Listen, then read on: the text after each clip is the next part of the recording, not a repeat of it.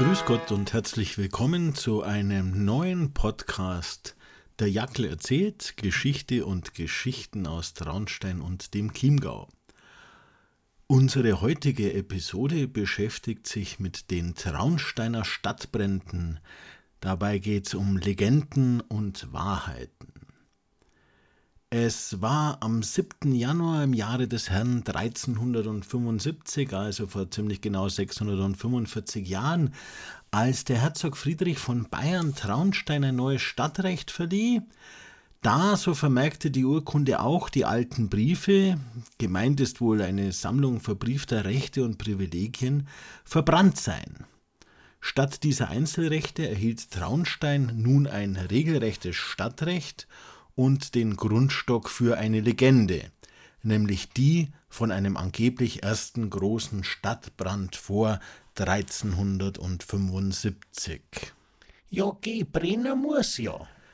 Dass Traunstein damals in weiten Teilen abbrannte, lässt sich aber nicht nachweisen. Vermutlich handelt es sich um ein Feuer, das nur das Rathaus und die städtische Registratur betraf, aber in späterer Zeit zum ersten historischen Stadtbrand stilisiert wurde.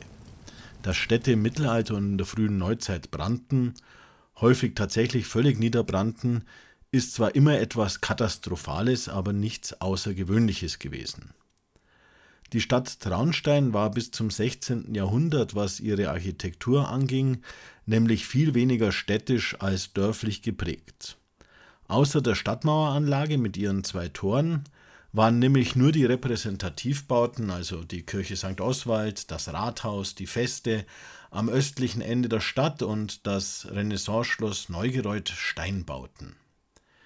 Die Bürgerinnen und Bürger der Stadt hingegen lebten in alpenländischen Holzhäusern, die sich wohl wenig von denen der bäuerlichen Umwohner unterschieden.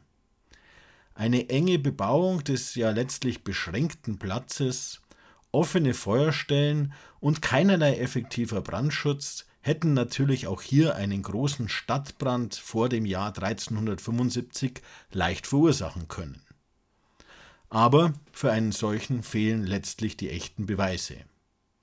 Vielmehr hat die Behauptung, dass die städtischen Unterlagen einem Brandunglück zum Opfer gefallen sind, eine sehr lange Tradition in der Stadt, die häufig offensichtlich überlasteten Stadtschreiber als Schutzbehauptung diente, um nicht mühsam die Originalschriftstücke heraussuchen zu müssen. Gegen Ende des 18. Jahrhunderts, in den 1770er, 1780er Jahren, begann der Magistrat Traunsteins, den frühen städtischen Großbrand zu propagieren und das Jahr 1371 als das große Brandunglücksjahr festzulegen, in welchem die Stadt erstmals in Asche gelegt worden sei. Dieses Narrativ zog sich dann durch das 19. und 20. Jahrhundert, wenn auch nicht immer ganz unangezweifelt. Die Entlarvung des angeblichen Stadtbrandes von 1371 als Fake nimmt gegen Ende des 20. Jahrhunderts immer konkretere Züge an. So heißt es zum Beispiel in der zweiten Auflage von Anton Kasenbacher Standardwerk zur Traunsteiner Stadtgeschichte von 1986, Zitat, im Jahr 1371 soll die Stadt einem ersten großen Brand zum Opfer gefallen sein. Der Passus in der Stadtrechtsurkunde weist auf ein Brandunglück vor dem Jahr 1375 hin, das aber nicht das Ausmaß eines Stadtbrandes gehabt haben muss. Zitat Ende. Und letztlich hat dann unser Stadtarchivar Franz Haselbeck 1998, 2001 und explizit 2002 im Jahrbuch des Historischen Vereins für den Chiemgau zu Traunstein den Nachweis erbracht, dass ein Stadtband 1371 einer historischen Prüfung nicht standhält, was dem Zurgrasten damals manch Angriff einbrockte. Ja, geh, brennen muss ja. Auch wenn es heute noch den einen oder anderen Stadtbrandnostalgiker noch in und außerhalb der Mauern der Stadt geben mag, so ist den meisten mittlerweile klar, dass es nur zwei richtig ordentliche Stadtbrände gegeben hat, nämlich den von 1704 sowie den von 1851.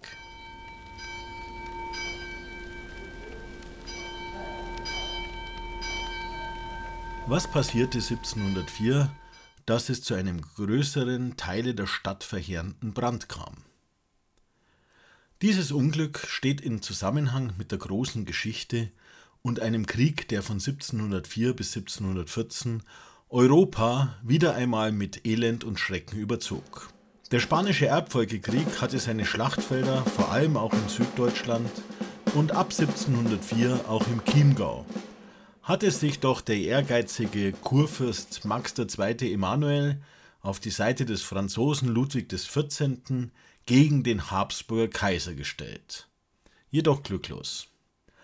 Am 25. Juli und am 26. Juli zogen kaiserliche Truppen in Traunstein ein und forderten 9000 Gulden Brandschatzung, um die Stadt zu verschonen.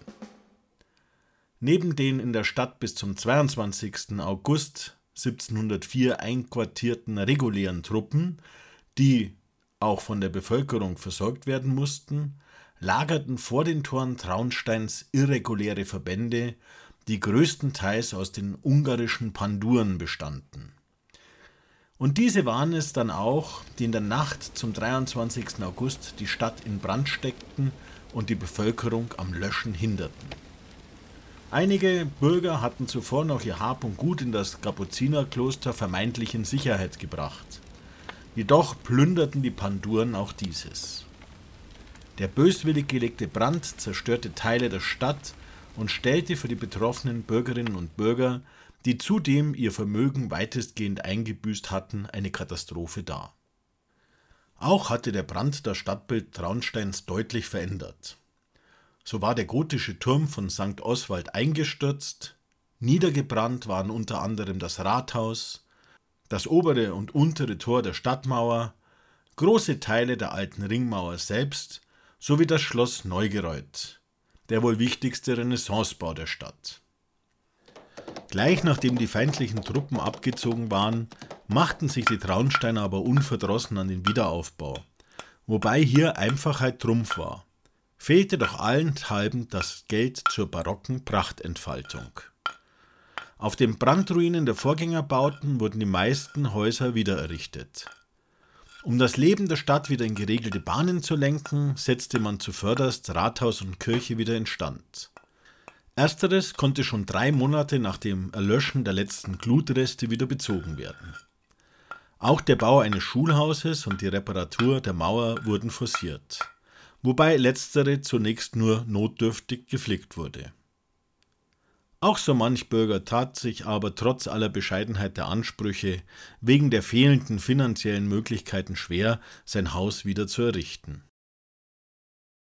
Bis Mitte des 19. Jahrhunderts veränderte sich das Stadtbild langsam und die eher ländlich geprägten Wohnhäuser wurden bürgerlich biedermeierlich. Dann aber schlug das Feuer erneut zu. Vom 25. auf den 26. April 1851 fielen zum zweiten Mal weite Teile der Stadt den Flammen zum Opfer. 90 Häuser und Stadel vergingen in der Glut und nur wenige Teile blieben verschont, so zum Beispiel das heutige Heimathaus und die Schaumburger Straße, die Au sowie Heiliggeist jenseits der Brücke. Starker Wind und die größtenteils mit Holzschindeln gedeckten Dächer sorgten dafür, dass sich die Flammen vom Maxplatz kommend rasant ausbreiteten. Als Grund dafür, dass vorübergehend 2000 Bürger, von denen nur mancher knapp sein Leben retten konnte, obdachlos waren, wurde Brandstiftung vermutet. Die Spekulationen gingen in Richtung rachsüchtiger Haslacher. Diese hätten den am Maxplatz in Bau befindlichen Pfarrhof angezündet, weil man ihnen den Pfarrsitz genommen habe. Beweise gab und gibt es keine, und alles bleibt nur Gerücht. Die Bürger Traunsteins bekamen dieses Mal aber Hilfe von vielen Seiten. Bereits am 27. April 1851 ist König Maximilian vor Ort und spendet neben Trost auch ein paar tausend Gulden. Zudem werden in vielen Städten Hilfkomitees gegründet, welche Geld und Sachspenden sammeln. Da auch die Brandversicherungen rasch auszahlten, konnte schnell mit dem Wiederaufbau begonnen werden. In dessen Rahmen man dann auch gleich diejenigen Gebäude, die man nicht mehr brauchte, abriss und die Stadt entfestigte. Das Rathaus, das Salzmeieramt und das königliche Rentamt wurden wie zahlreiche Bürgerhäuser entlang der alten Baulinien wieder errichtet. Jedoch zog es auch schon manchen Bürger zu den neuen Gartengrundstücken entlang der Straßen in Richtung Wasserburg und Rosenheim. Und so wuchs die Stadt über die bisherigen Altstadtgrenzen hinaus. Von großen Bränden oder anderweitigen, flächendeckenden Zerstörungen blieb Traunstein dann verschont. Das war's mal wieder vom Der Jackel erzählt. Geschichte und Geschichten aus Traunstein und dem Chiemgau.